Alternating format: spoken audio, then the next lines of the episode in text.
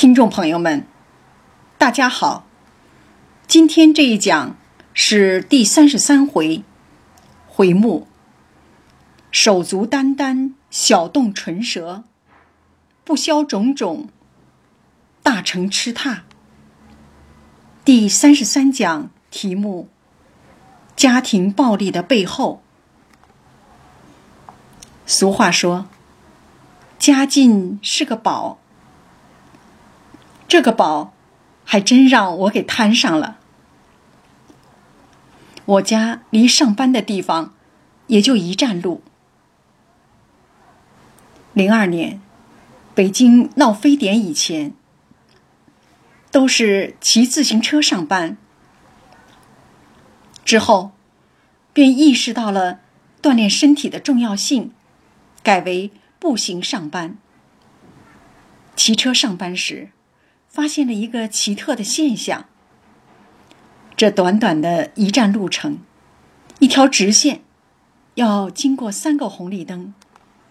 哪天上班，如果在第一个路口遇见红灯，要停下来，那么下面那两个路口也都会遇见红灯。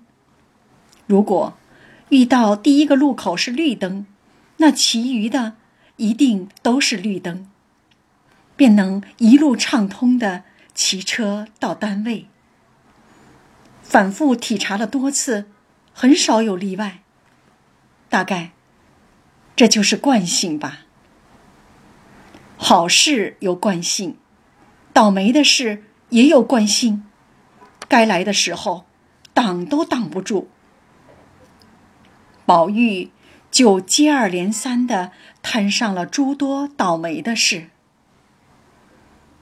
第二十九回，和黛玉发生口角，摔玉砸玉，黛玉吐药捡了穗子。第三十回，开玩笑把宝钗惹恼了，与金钏玩耍，举止言语过火，害得金钏。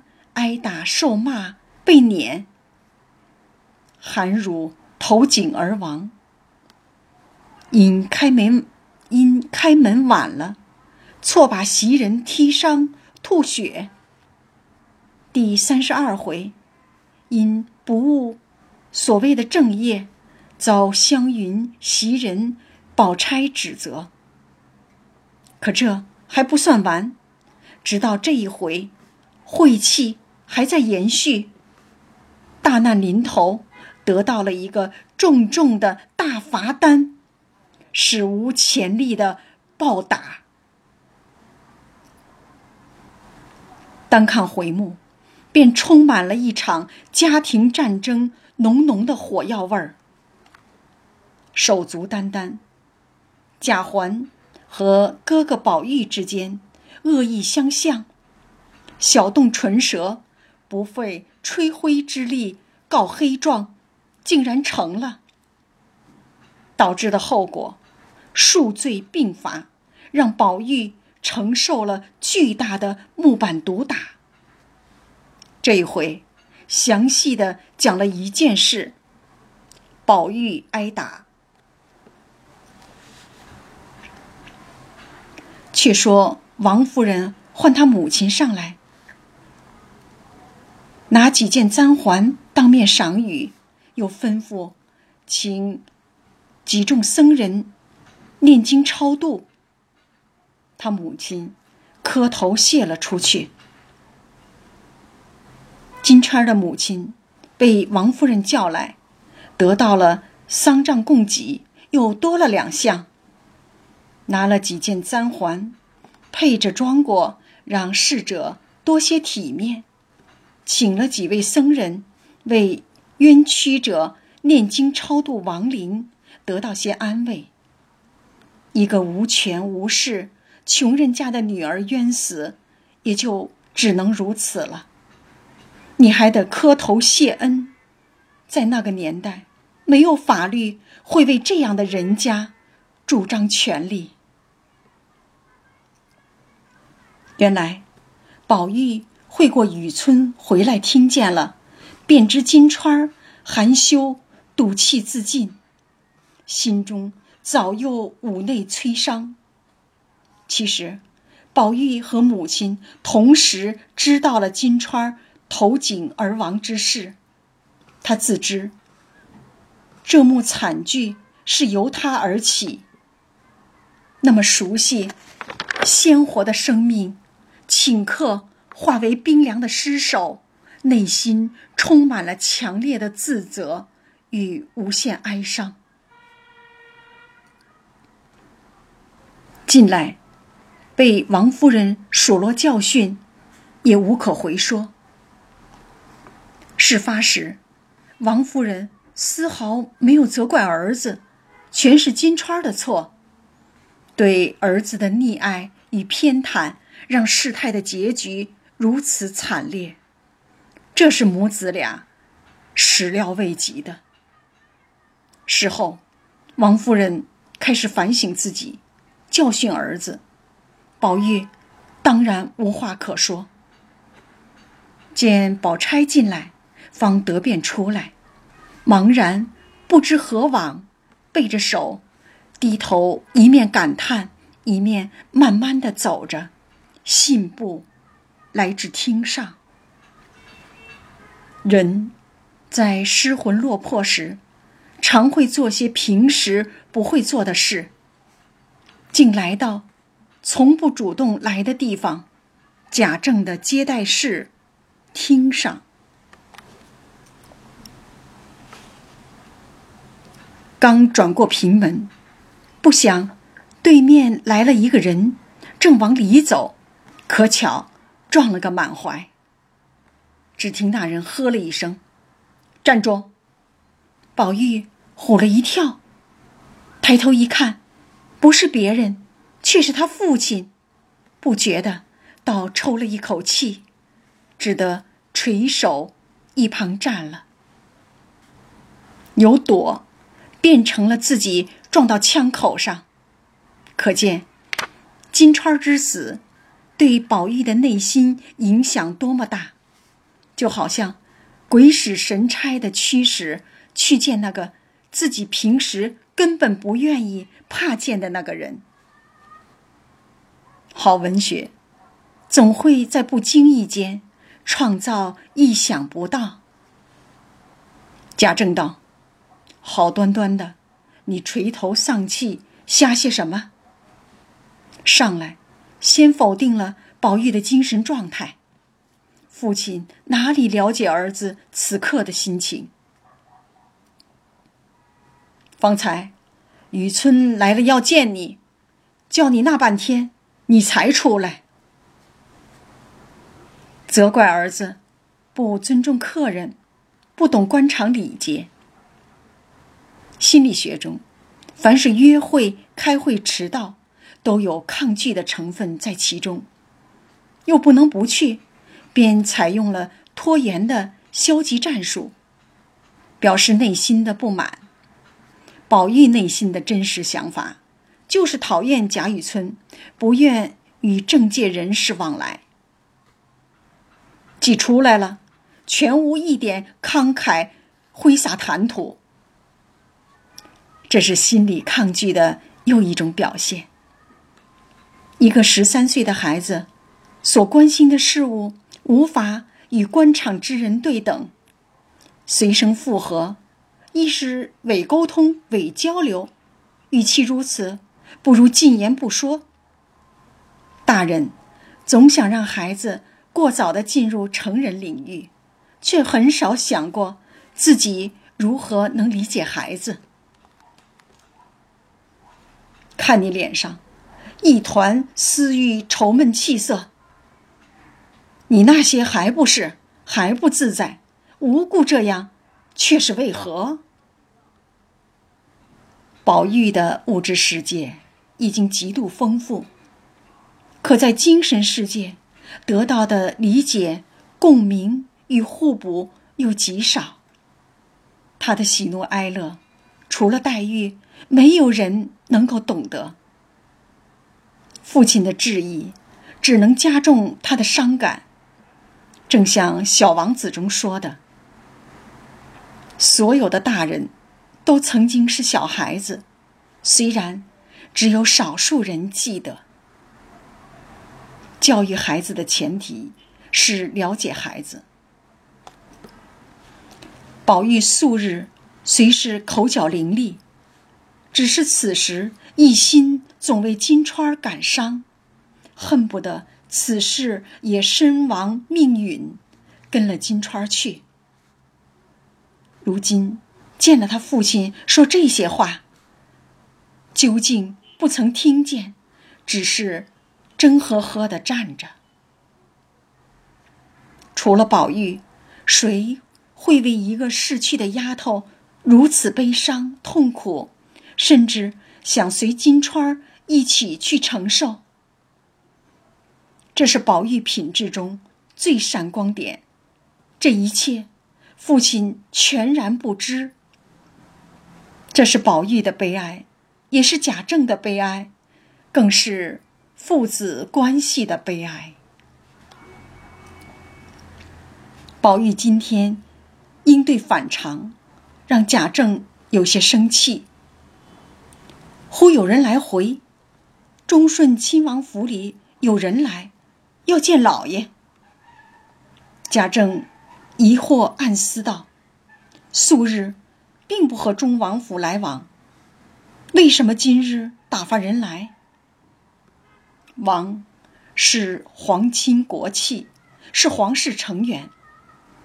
可卿葬礼时有四王到场：东平王、南安王、西宁王、北静王。其中为北静王功高。现今北静王水溶与贾家，特别是宝玉关系最好，常有往来。唯独。没有忠顺王，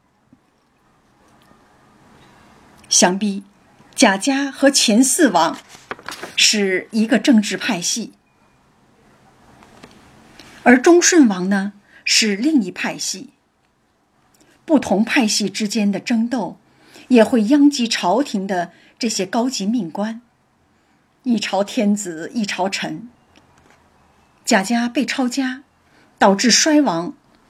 与政权的更迭、派系的争斗也有很大关系。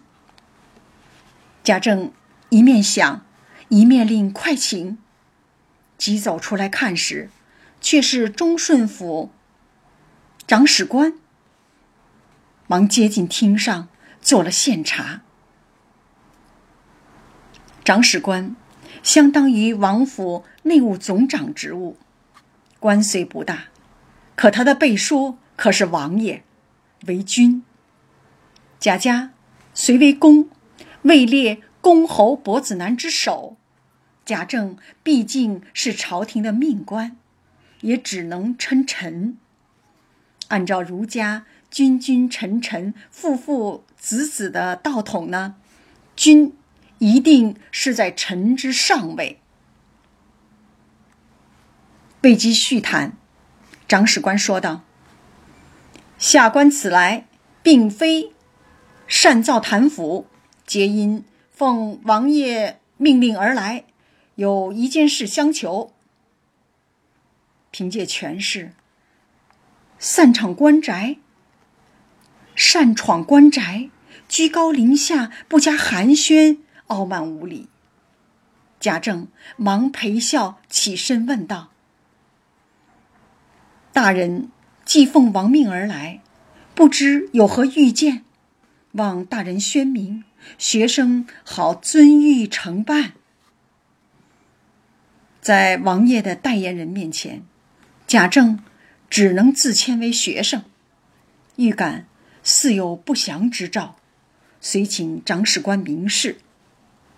长史官冷笑道：“也不必承办，只用大人一句话就完了。”表情和语气中透着一种轻蔑，接着便说出了一件极其荒诞的事：我们府里有一个做小旦的奇官，一向好好在府里，如今竟三五日不见回去，各处去找，又摸不着他的道路，因此各方访查。忠顺王府中的小旦奇观，正是宝玉新结识的名驰天下的蒋玉菡。他被王爷包养在府，伴随左右，可这几天不辞而别，府中便派人各处明察暗访。寻找踪迹，终于有了结果。这一城内，十听人，倒有八听人都说，他近日和贤玉的那位令郎相遇甚厚。下官辈等听了，尊府不比别家，可以擅入索取，因此起名王爷。发现。宝玉和奇观近日接触频繁，居然城内有百分之八十的人知道此事。贾家的地位特殊，不可擅入，得请示王爷。王爷亦云：若是别的戏子呢，一百个倒也罢了；只是这奇观随机应答，谨慎老成。甚合我老人家的心，竟断断少不得此人。虽然府上还有别的戏子，可这奇观最合王爷的意，最得宠。首先是长得漂亮，反串小旦的演员青春靓丽，千娇百媚；其次是见多识广，任何社交场合拿捏得当。特别是这句“断断少不得此人”，现在已经到了一天都离不开的程度。如果说宝玉和奇观似有同性恋的倾向，那忠顺王与奇观的关系就是同性恋。凡是王爷中意宠爱的人，任何人都不能贴。不能碰，就是这位王爷的霸道逻辑。可哪成想，这只是老王爷的一厢情愿。奇观的玩失踪，给了当头一棒，他哪肯上罢官休呢？所以，代言人命令道：“故此，求老大人转谕令郎，请将奇观放回。”王爷怀疑贾家窝藏奇观，这次遣人突然袭击，是想让宝玉交出奇观带走。如此，既完成了王爷交付的任务，又可免再次查找之苦，一举两得。又惊又气的贾政叫来宝玉，便问：“该死的奴才！”你在家不读书也罢了，怎么又做出这些无法无天的事来？那奇观现在是忠顺王爷剑掐。那奇观现在是忠顺王爷驾前侍奉的人。你是何等草芥，无故引逗他出来，如今祸及于我。气急败坏的贾政张嘴便骂。他的话，像是在说宝玉，更是说给长史官听。王爷的逻辑，我相中的人，别人休想碰。贾政也得顺着这个逻辑。以你宝玉的奴才草芥的身份，怎敢胆大妄为的去犯上？引逗王爷的人，就是说。你宝玉不读书，我认了；你宝玉教戏子，我也认了。就是不能犯上，得罪王爷。现在王府找上门来要人，这不是殃及到我，灾祸临头，影响到我的官位、我的政治生涯了吗？宝玉唬了一跳，回道：“实在不知此事，究竟连奇观两字。”不知为何物，岂更又加引逗二字？说着，便哭了。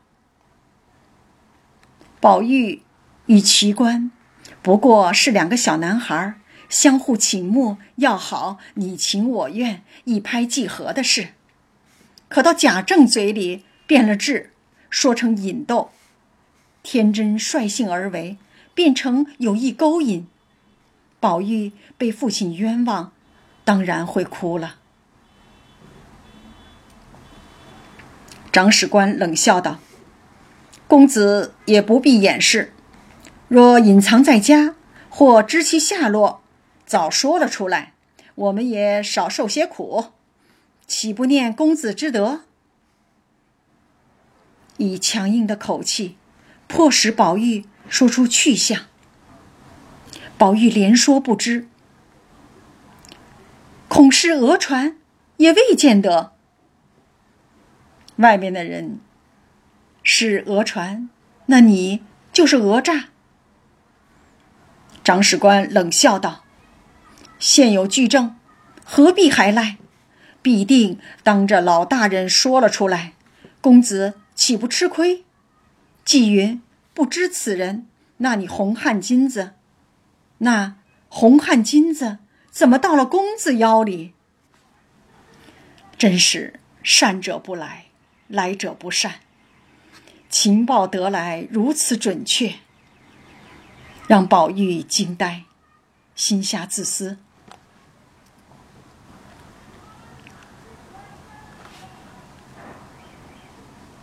难道这些事儿他们也知道了？他如何得知？他既连这样的机密都知道，大约别的也瞒他不过。不如。打发他去了，免得再说出别的来。交换汗金子的事，只有自己、奇观和薛蟠到家后，再有袭人，再有袭人四个人知道，怎么就弄得满城风雨了呢？宝玉便说道：“大人既知他的底细。”如何连他置买房舍这件大事，倒不晓得了呢？听得说，他如今在东郊离城二十里有个什么紫檀堡，他在那里置了几亩田地、几间房舍，想是在那里，也未可知。要知道，这红汗金子虽是奇观所赠，可来历非凡。是茜香国女王所供之物，是北静王所给。奇观可真不是一般人，交际比贾家还广泛。忠顺王、北静王不是一个政治阵营，可并不影响他的交往。北静王能把藩属国女王进贡的珍品送给奇观，可见关系也非同一般。游走于各王府之间，他的收获颇丰。如今终于买房置田，就要脱离被王爷包养的尴尬处境，过上自由惬意的田园生活。可见，奇观的出走也预告了与忠顺王爷的决裂。贾政与奇观两个人处事的方式不同。却都是为了生计。贾政为保乌纱帽，拒绝接触持不同政见者；而奇观为了生计，却得游走于各政治派系之间。个人有个人的无奈与苦衷。长史官笑道：“这样说，一定是在那里。我且去找一回，若有了便罢。”若没有，还要来请教。说着，便忙忙的走了。这叫硬话软说。告诉你，如果找不到下落，还会再来找你，跑不了，跟你没完。张史官不宣即来，不辞且去。这场傲慢无礼的突然造访就此结束。贾家与忠顺王的过节，也即将成为家族衰亡的一个隐患，无形之中，就这样埋下了。贾政气得目瞪口歪，一面送那长史官，一面回头命宝玉不许动，回来有话问你。才回身，即见贾环带着几个小厮乱跑，便问：“你跑什么？”吓得骨软筋酥的贾环见父亲盛怒，便趁机说道：“方才从那井边一过，看那井里淹死了一个丫头，我看见人头这样大，身子这样粗。”泡的实在可怕，所以才赶着跑了过来。贾环不爱读书，说话很粗俗，他的话呢，让贾政惊疑。好端端的，谁去跳井？我家从无这样事情。自祖宗以来，皆是宽柔以待下人。这事。若让外人知道，祖宗颜面何在？何令快叫贾琏、赖大、星儿来。虐仆事件，并不止这一次。贾蓉对焦大，凤姐对迟到的仆人等等，只是贾政不知道罢了。到贾家的第三代、第四代，祖宗宽待下人的传统早已失传。而且，虐仆现象越发严重。金钏之死，依贾政的意思呢，外人知道丢了祖宗的脸；如果外人不知道，是不是就不丢祖宗的脸呢？原来，他在乎的是事情传出去，外人怎么看。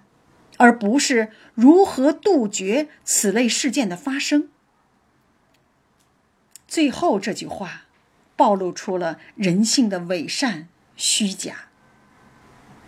贾政说的，是为让别人听到；做的，是为让别人看到，都是面子工程。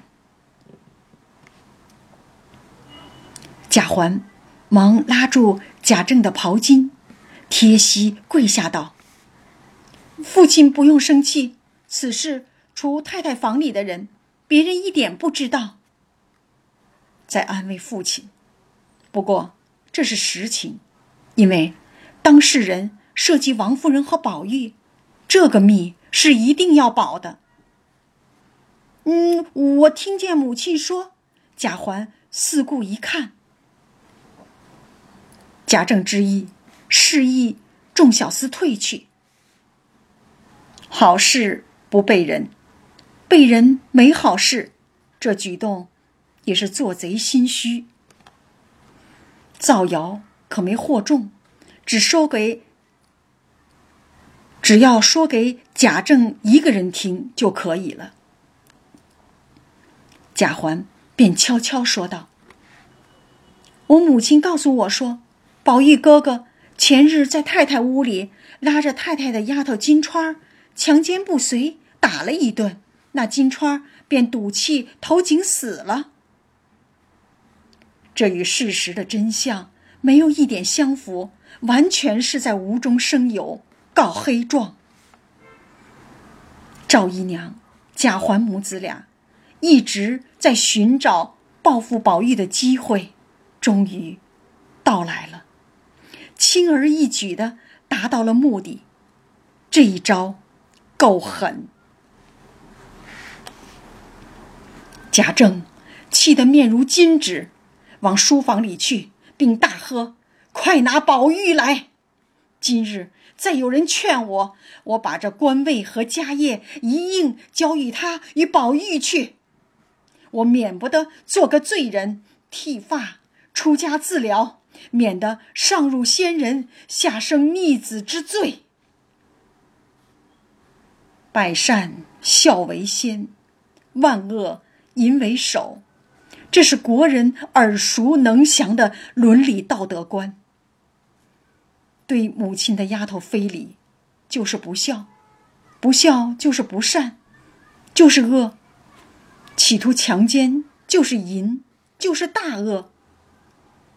两重恶于一身，就是大罪过，天理不容。众人见此，便知结因宝玉，连忙退出。贾政坐在凳子上，一叠声：“拿宝玉，拿大棍，拿锁子封，拿锁子捆上，把各门都关上。有人传信往里头去，即刻打死。”众小厮齐应着，来找宝玉。前面那些回，知道宝玉非常害怕父亲，是因为总是得到父亲的训斥、否定和谩骂。这一回又知道了，宝玉更是被打怕了。三个拿字一起出来，可谓拿儿子不当儿子。拿人不当人了。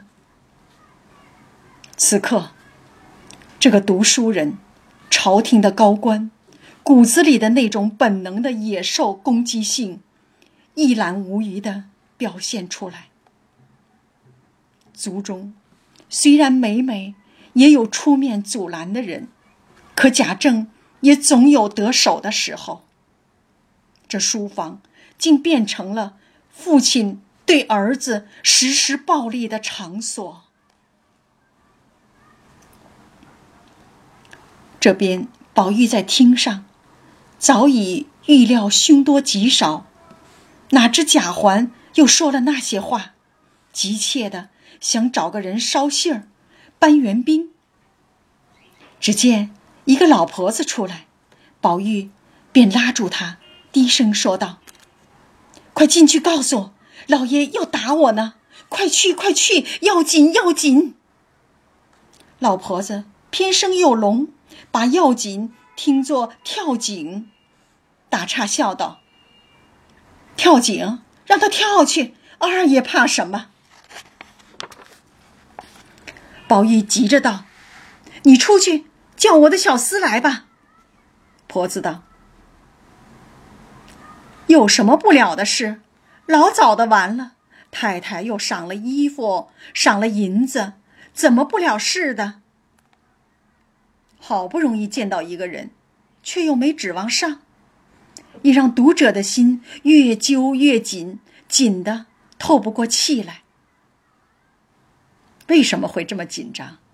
小说写的太精彩，活灵活现，读者在阅读时不知不觉的入戏了。心也就随着剧情的发展深入，起起伏伏，悲悲喜喜。这就是好小说的魅力所在。宝玉急得直跺脚，众小厮到了，逼着他来到父亲面前。都听说过变色龙，可此时见识了贾政的变色脸。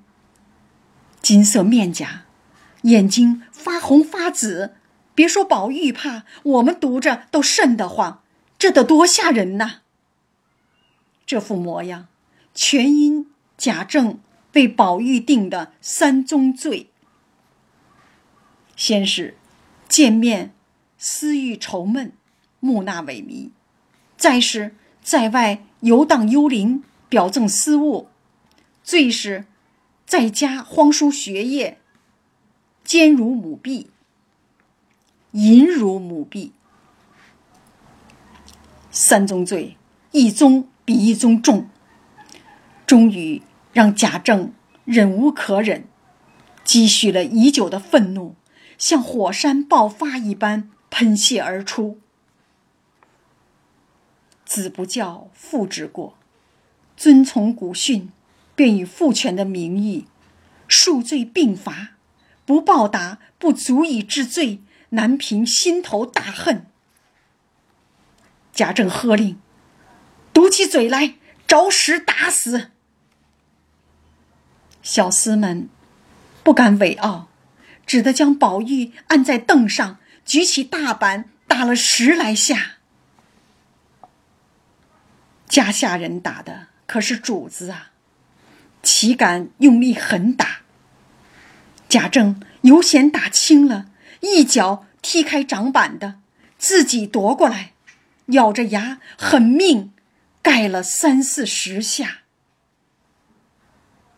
家下人是打，而贾政这个亲爹，豁出自己这风烛残年的老命，将全身的力气加于大板之上，铺天盖地的压下去，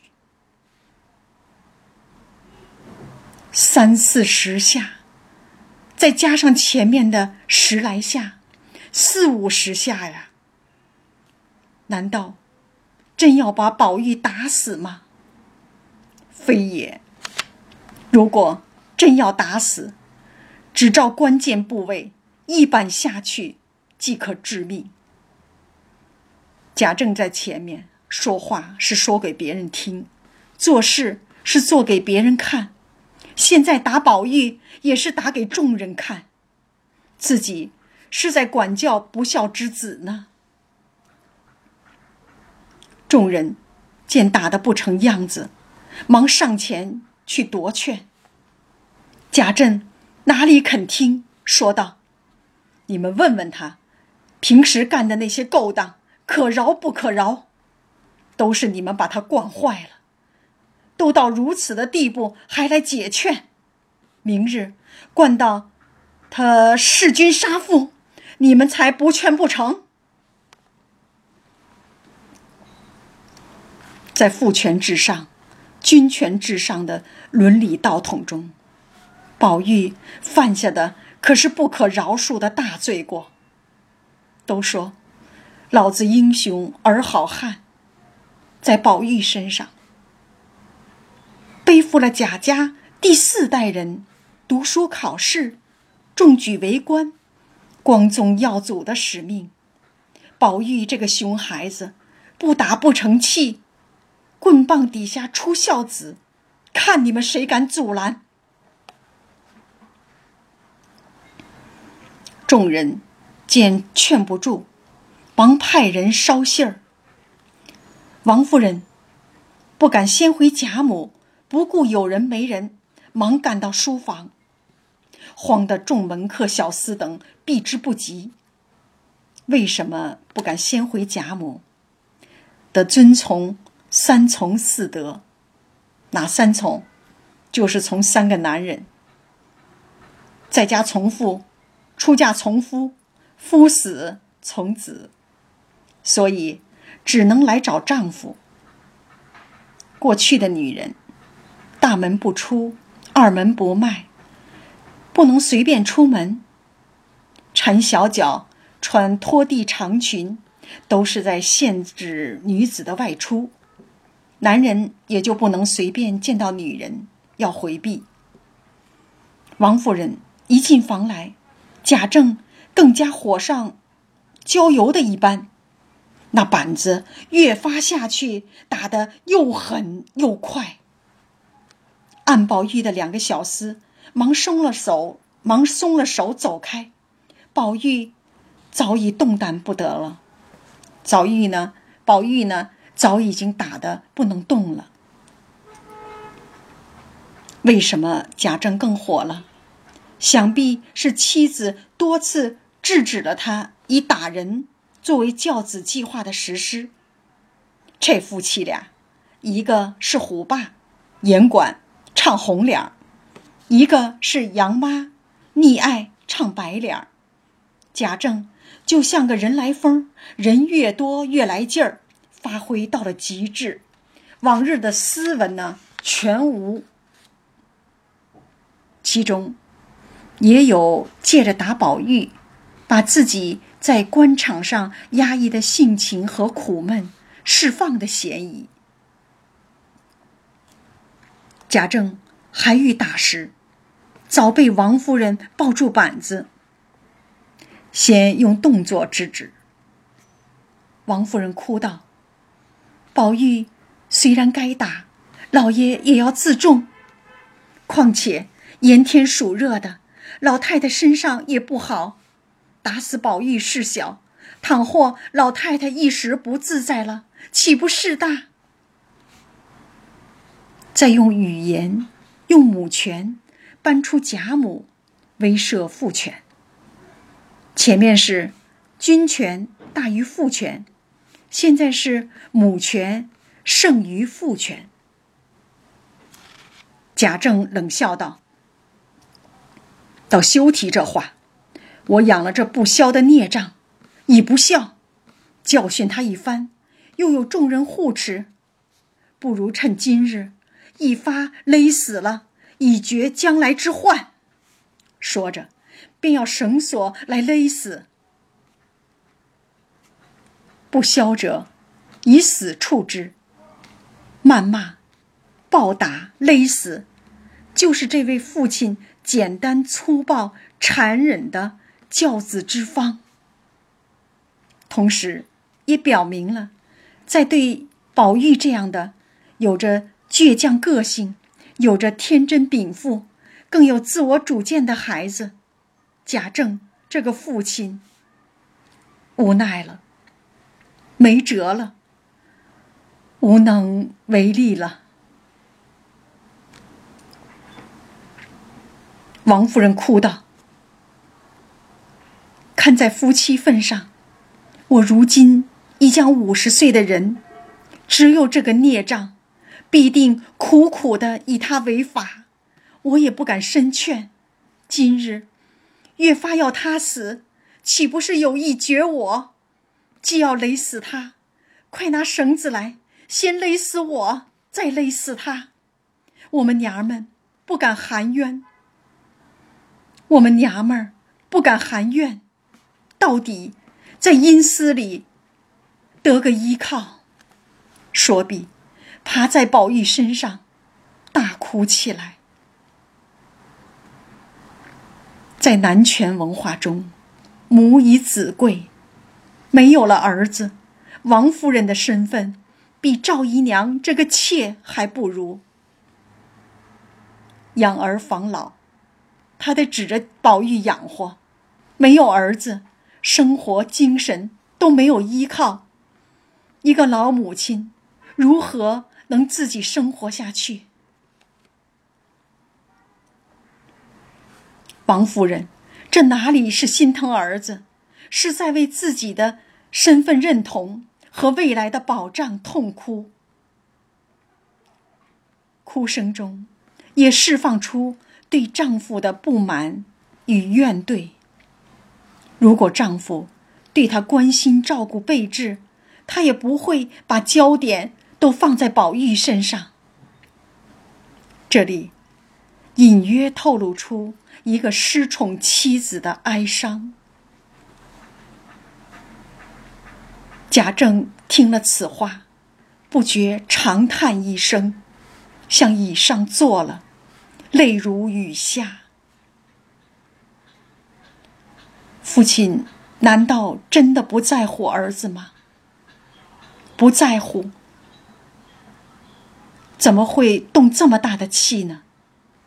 宝玉身上寄托着自己和家族的希望，可儿子的所为。让他感到了深深的绝望，使这位筋疲力尽的父亲老泪纵横。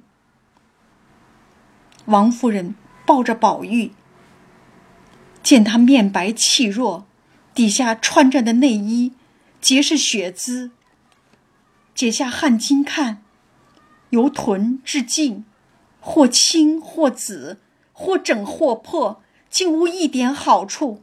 不觉失声大哭起来，苦命的儿！因哭出苦命而来，忽又想起贾珠来，便叫着贾珠哭道：“若有你活着，便死了一百个，我也不管了。”从哭宝玉到哭自己，查看到宝玉惨不忍睹的伤情后。又转向哭已故的长子贾珠。这是个听话的好儿子，你要在，妈妈的一切就都有了保障。王夫人的这一哭，却哭出了母子间的反差。妈妈应该心疼儿子，为母性使然，母子连心，打在儿子身上，疼在母亲心里。可现实不是如此，王夫人这位母亲却是伦理道德转而绕到了自己悲伤痛苦。宝玉这个儿子反倒是性情人性，见金钏死了，十分的悲伤，恨不得跟着去死，因为不忍悲悯，原本没有血缘关系，可死的。是金钏儿，伤的疼的，却是宝玉。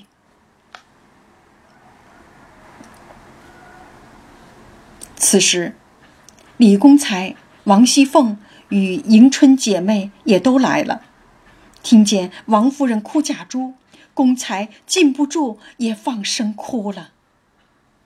贾政听了，那泪珠更似滚瓜一般，滚了下来。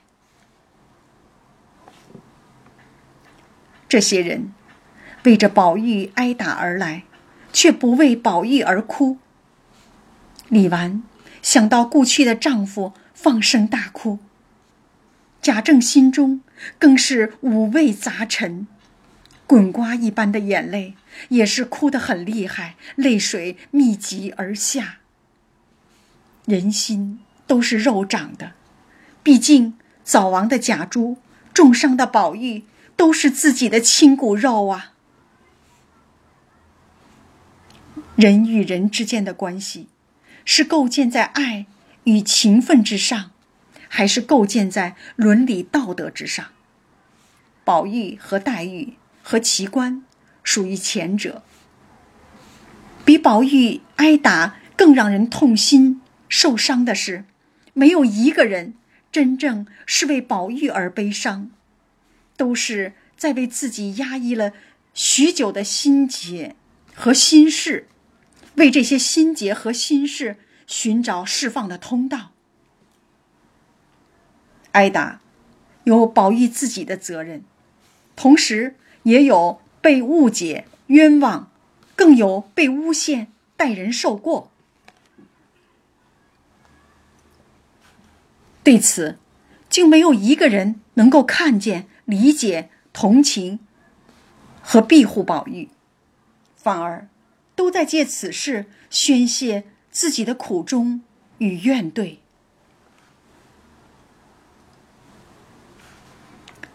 正门开，正没开交处，忽听丫鬟来说：“老太太来了。”一句话未了，只听窗外颤巍巍的生气说道。先打死我，再打死他，岂不干净了？贾政见他母亲来了，又急又痛，连忙迎接出来。只见贾母扶着丫头，喘吁吁的走来。再怎么哭闹，丫鬟的一声“老太太来了”，总能让大家安静。贾家奉行的是母权至上。高于父权。贾家的董事长贾母一出场，就能产生一种不怒而威的震慑力，成为场面上的焦点人物。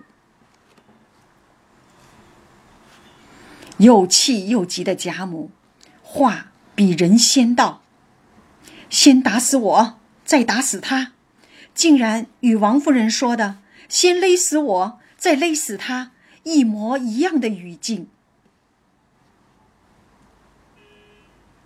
弟弟患脑瘤十七年，我妈妈就多次说过：“为什么这肿瘤不长在我的脑子里？我宁愿，我宁愿替儿子去承受痛苦，去死。”儿子刚从英国留学回来，我俩并肩走着。他突然对我说：“我只想活到五十岁，把余下的日子匀给姥姥姥爷、爸爸妈妈、舅舅，延长你们的生命。听到这话，我的眼泪只在眼眶里打转。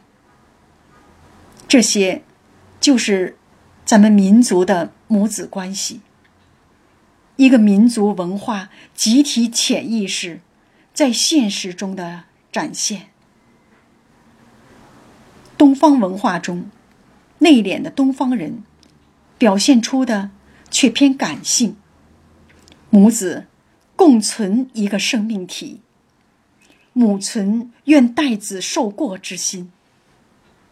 西方受基督教文化的影响，外向的西方人表现出的却偏理性。母亲视孩子。为一个独立的生命体，母子关系更是一个生命体对另一个生命体的关注与凝视。欧洲文艺复兴时期的巨匠之一米开朗基罗，有一件非常有名的雕塑作品《皮埃塔》，哀悼耶稣，也就是那个哀悼基督。这件作品。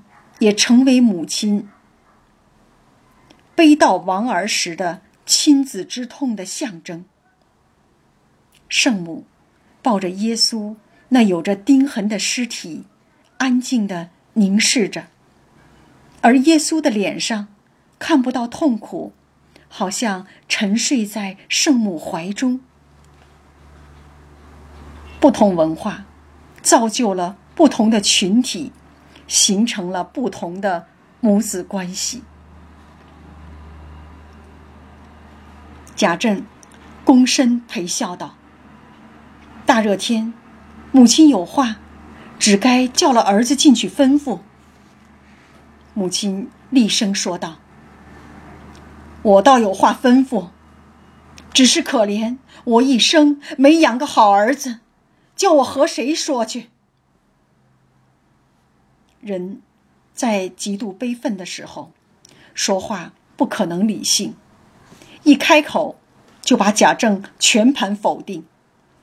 贾政忙跪下，含泪说道：“为儿的教训儿子，也为的是光宗耀祖。母亲这话，我做儿的如何经得起？”在为自己的野蛮行为找一个冠冕堂皇的借口，并责怪母亲冤枉了自己，同时跪在母亲面前，在官，在朝呢为官，在家为子，母亲的话只能言听计从。你当再大的官，在家还是得老祖宗说了算。君君臣臣，父父子子。儒家的伦理道德真是一把双刃剑，在维护社会公共秩序的同时，也在消除人作为一个独立体的个性。忠顺王可以堂而皇之的以皇权至上的公权力侵犯私权力、公民权，阻碍宝玉的结朋交友。贾政这个在朝廷公领域中。指手画脚的高官，在家中私领域，老母亲面前，还就是的下跪为母侍从。贾母啐道：“我说了一句，你就经不起？你那样下死手，打的板子，难道宝玉就经得起了？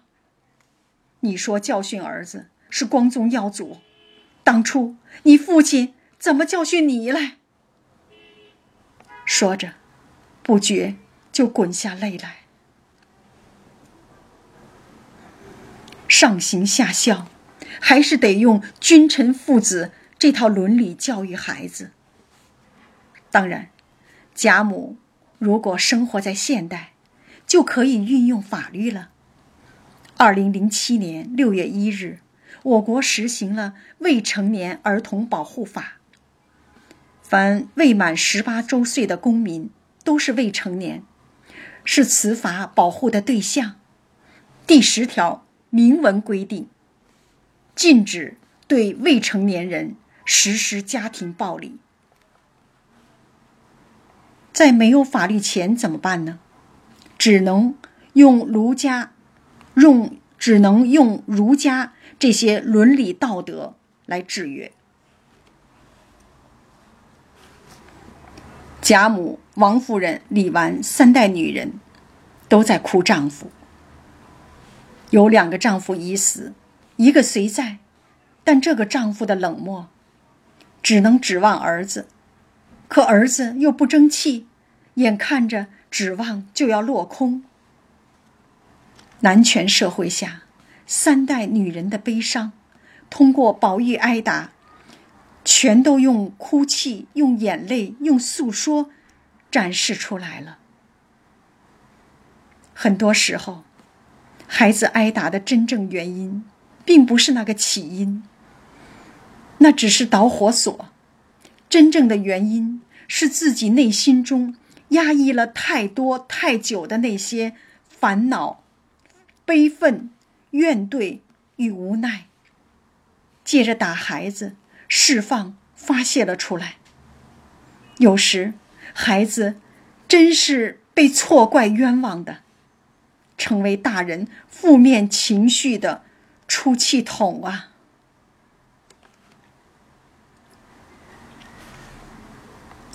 贾政陪笑道：“母亲不必伤感，从此以后不再打他了。”贾母冷笑道。我猜着你也厌烦我们娘们，不如我们赶早离了你，我和你太太宝玉即刻回南京去。我们回去了，你心里干净，看有谁来许你打。一面说，一面指命快点打点行李，车轿回去。贾政苦苦叩求认罪，把宝玉带走，叫你打不着。让你眼不见心不烦。其实你想，一个朝廷的高官，把母亲、妻子、儿子都气跑了，这不就如同后院着火了吗？一个男人连看家护院的责任都不能履行，你还能为国家尽忠守职吗？你的乌纱帽还能保得住吗？贾政只能尽快平息这场家庭暴力事件。跪求安抚母亲，什么光宗耀祖的事儿也就不再提了。贾母一面说话，一面又记挂着宝玉，忙进来看时，只见今日这顿打不比往日，又是心疼又是生气，也抱着哭个不了。经王夫人、凤姐阻劝，劝解。方渐渐的止住了。看来，贾政经常打宝玉，只是这次打的最重。有人就此写文章，说贾政不是宝玉的亲爹，在王爷的差人面前唯唯诺诺，在宝玉的面前又大打出手，如此极致的反差。用心理间歇性变态解释解释贾政的行为呢，好像更合适些。贾政可以父权的名义打宝玉，以父权的名义来约束、来制约妻子王夫人；贾母可以母权的名义要挟贾政，而长史官。可以王权的名义威胁贾政，在这里，让我们看到了权力的位阶。都说一物降一物，在儒家伦理道统的范畴，一权降一权。有丫鬟媳妇上来要搀宝玉，凤姐便骂道：“糊涂的东西！”也不睁开眼瞧瞧，打的这么个样还要搀着走，还不快进去把那藤屉子、春凳抬出来呢？众人忙将宝玉放在抬出的春凳上，随贾母、王夫人等送至贾母房中。凤姐早来了，别看她平日那么威风，可此时她的作用也只是料理、收拾残局。贾政跟着进了屋，看看宝玉，果然打中了。在听着王夫人儿一声肉一声的哭，自悔不该下毒手，打到如此地步。贾母让他出去，方退了出来。但凡有良知，打过孩子后，父母都会后悔。每次看到这一回，特别是贾政打孩子的细节。就想到自己儿子小时候，我打过他，不止一次，每次打完后也后悔，反倒是儿子宽宏大量，不跟我计较，这更让我不安。讲述《红楼梦》，也是对我以往的过错、过失的忏悔。我要对儿子说：“对不起，妈妈错了，请你原谅。”我想对父母们说：有许多比打骂孩子更好的教育方法，我们都应该去尝试。千万别去当假证，更不要当女假证。法律没有赋予父母使用暴力教育孩子的权利。此时，薛姨妈同宝钗相邻，袭人史湘云。也都在这里。这么多人，甭管远的近的，都是与宝钗，都是与宝玉有着血缘关系的家人。家人们为宝玉做的事，袭人自然插不上手，也轮不到他。只待众人把宝玉送入怡红院内，自己床上卧好。渐渐散去，袭人方进前来精心服侍，问他端地。同时，心里的委屈也让袭人把心思用在了调查告密者，便找来贝明询问，充当一回福尔摩斯。金川之事的告密者。确切的说，应该是诬陷者是贾环。这在书中已经明示。奇观之事的告密者贝明猜是薛蟠，以袭人的判断也认可了。我们不妨也来当一回福尔摩斯，断一下此案。最早知道汗金子的有四个人。事发现场三个当事人：宝玉、奇观、薛蟠。回家后，宝玉告诉袭人：“好，现在用排除法，把不会是告密人的一一排除。首先，宝玉不会自己说出去。忠顺王府的人找上门来，他自己还纳闷儿。”机密是谁说出去的呢？